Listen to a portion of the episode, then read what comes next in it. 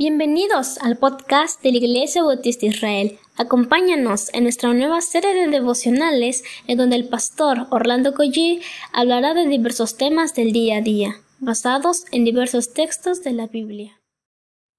Muy buenos días queridos hermanos, espero que hayamos descansado todos físicamente hablando, pero por supuesto que el Señor vaya renovando nuestro espíritu y vamos a orarle al Señor para ello y vamos a la palabra después. Señor, es solamente por tu gracia que podemos respirar, ver un nuevo amanecer, Señor, es solo y se trata solamente de ti.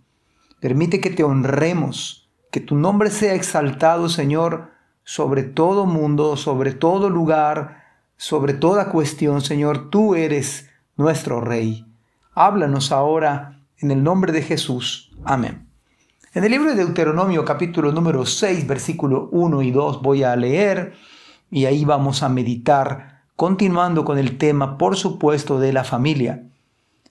Estos pues son los mandamientos, estatutos y decretos que Jehová vuestro Dios mandó que os enseñase, para que los pongáis por obra en la tierra a la cual pasáis vosotros para tomarla, para que temas a Jehová tu Dios guardando todos sus estatutos y sus mandamientos que yo te mando, tú, tu hijo y el hijo de tu hijo, todos los días de tu vida, para que tus días sean prolongados. Bueno, este texto bíblico habla de mandamientos, lo cual significa que no son opciones. Pero mire, aunque pareciera de primer impacto algo muy difícil, algo, algo muy duro, algo muy eh, autoritario, en verdad es gracia, porque el Señor no dejó a su pueblo Israel en la ignorancia, no lo dejó como las otras naciones que no conocían al verdadero Dios y adoraban a las piedras, a los árboles, etc., por decirlo de alguna manera. Aún la ley dada por Dios es gracia porque por ella conocemos al Señor nos muestra nuestros pecados. Y es interesante que dice los mandamientos, estatutos y decretos, algo que Dios dice que no se discute. Los decretos del Señor. El, el, el, barro no puede pelear con el alfarero. El Señor es soberano. Él decreta, Él dice esto y se hace. Y qué privilegio que en el caso nuestro, el de los judíos, dice, vuestro Dios mandó que os enseñase. Y, mire, para que lo pongáis por obra, no es una cuestión solamente de leer, es una cuestión de vivir. El Evangelio es para vivirlo, para que lo pongáis por obra en la tierra que no es tuya. Yo te estoy dando, dice el Señor. Y también no solamente nos dice acerca de los mandamientos, el propósito es para temer al Señor, para conocer al Señor, tu Dios, guardando todos tus estatutos. Cristo dijo, si me amáis, guardad mis mandamientos. Evidentemente, la palabra de Dios, los mandamientos, los decretos, los estatutos es para conocer a Cristo. Cristo está en el Antiguo Testamento. Y la idea era que Israel conozca pero no solamente Israel, incluso para dar testimonio a las demás naciones acerca de Cristo. Pero mire este asunto que tiene que ver con la familia. Que yo te mando, tú, tu hijo y el hijo de tu hijo, todos los días de tu vida para que tus días sean prolongados. La idea de enseñar de, primera mano es de nosotros papás. Quizás van a ir ahora a tomar en línea álgebra, geometría analítica, cálculo diferencial o, eh, ¿cómo se llama? Cualquier otra ciencia o cualquier otra situación de, estudio académico, pero, pero la, la responsabilidad de enseñar la palabra del Señor somos nosotros, no es la iglesia. La iglesia hace un esfuerzo, debe hacer un esfuerzo, por supuesto, pero somos los padres. La idea de enseñar a los hijos tampoco es optativa para nosotros, es un mandamiento, es un privilegio además. Qué triste es que nuestros hijos sepan de, de sexualidad en la escuela cuando los papás con temor de Dios, con sabiduría, Debemos ser los primeros en hablarles de este tema, que no es un tema que debe ser un tabú, pero con temor de Dios, con santidad. Papá, mamá, debemos abordar este tema. Si es una mujer, lo más sabio es que las hermanas se capaciten, estén eh, en las escrituras para hablarle a sus hijas de la sexualidad. Y si es un varón, qué mejor que el padre hablarle al hijo de la sexualidad y que no se lo diga el tío, el albañil en casa o cualquier otra persona que no tenga nada que ver. Es parte de nuestra responsabilidad en una generación caída y pecaminosa.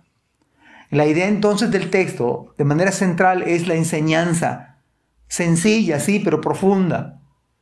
Y, la idea es que los papás tenemos que enseñarle a nuestros hijos. Es un privilegio en este mundo caótico, en este mundo antivalores, vamos contra cultura.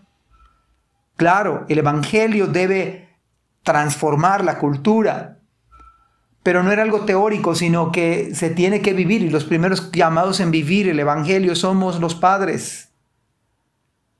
Es nuestro deber, es nuestra oportunidad única de enseñar a sus hijos Qué bueno que hay un maestro de escuela dominical, qué bueno que hay un pastor o pastores enseñando, pero es mi privilegio, mi responsabilidad de que mis hijos, pero no solamente mi generación, sino los hijos de mis hijos, hermanos, papás que, que podemos escuchar esto, debemos pensar en la primera, en la segunda, en la tercera generación. Hoy escuchaba algo increíble, eh, que cada 100 años uno necesita otra vez escuchar el Evangelio, porque parece ser que la tercera generación, muchas, muchas terceras generaciones incluso, los hijos ya no van a la iglesia, los nietos no conocen el Evangelio. Los que somos de primera generación, que no venimos de, lo, que le llamaban, lo que le llamaban o le llaman cuna cristiana, pues es algo distinto, como que hay una pasión, un primer amor pero ya la segunda generación a veces de los hijos, a veces no lo toman tan en serio porque eh, es un poquito fácil y no se enfrenta uno a la presión.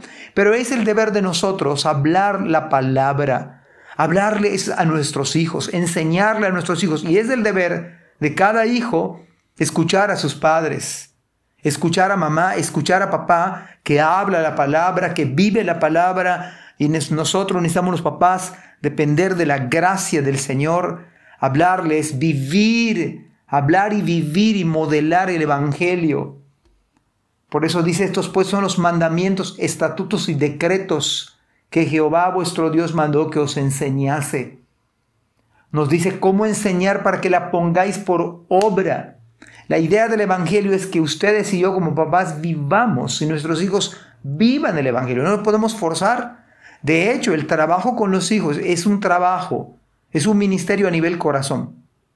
Y yo estoy convencido que si no podemos gobernar nuestra propia casa, eh, es muy difícil, eso por eso es muy exigente la Biblia, cómo vamos a gobernar de la iglesia de Dios. Si no puedo yo enseñarle a mis propios hijos cómo, cómo le hago, no puedo obligar a mis hijos a creer el Evangelio, pero mi parte, mi labor como papá es vivir el Evangelio, enseñar la palabra de Dios y ellos son responsables. Ellos tienen responsabilidad de creer el Evangelio. Por supuesto que creo en un Dios, soberano, por supuesto que creo en la gracia del Señor que puede cambiar esos corazones de piedra y convertirlos de carne, pero mis queridos hermanos debemos ser planes para que nuestros nietos, orar, ser intencionales para que nuestros hijos, nuestros nietos puedan abrazar la fe de Jesucristo. Pero esto va a suceder o no va a suceder si ustedes y yo no vivimos el Evangelio y no, no somos intencionales hablándole a nuestros hijos. Quizá nuestros nietos no conozcan a Cristo y quizá nuestros bisnietos no sepan nada del Evangelio y estén en contra del Evangelio. Estamos ante la oportunidad única, gloriosa, de alcanzar a nuestros hijos, todavía si estamos vivos, orar por ellos, vivir el Evangelio y por supuesto está usted en la oportunidad de enseñarle desde pequeño el Evangelio, mostrarle a Cristo. Que Dios les bendiga. Amén. Gracias por escuchar este podcast.